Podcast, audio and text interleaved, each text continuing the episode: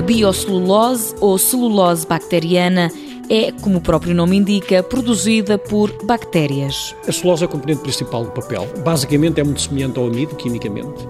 A diferença é que nós não conseguimos digerir a celulose, mas conseguimos digerir o amido. Portanto, por isso é que nós nos alimentamos de milho e de batata e não nos alimentamos de papel, basicamente. É um material mais seguro, sem contraindicações. Do ponto de vista de eh, complicações que pudesse vir da sua integração ou até implantação no nosso organismo, obviamente tem muito poucas implicações negativas. Inclusivamente é um dos materiais usados para proteção dos tecidos logo depois das queimaduras, portanto, para substituir a pele. Jorge Morgado é o coordenador deste projeto desenvolvido pelo Grupo de Eletrónica Orgânica do Instituto Superior Técnico de Lisboa e pela Universidade de Aveiro. O objetivo está bem definido. Será, obviamente, a tentativa de nós conseguirmos desenhar ou construir dispositivos que pudessem ser totalmente biocompatíveis.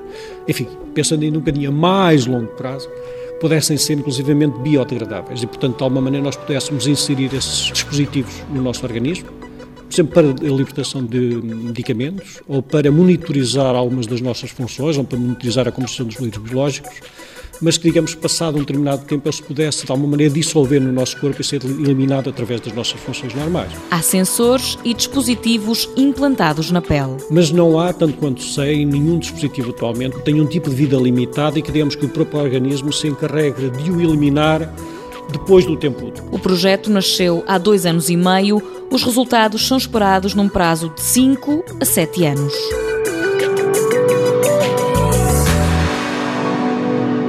Mundo Novo, um programa do Concurso Nacional de Inovação BSTSF.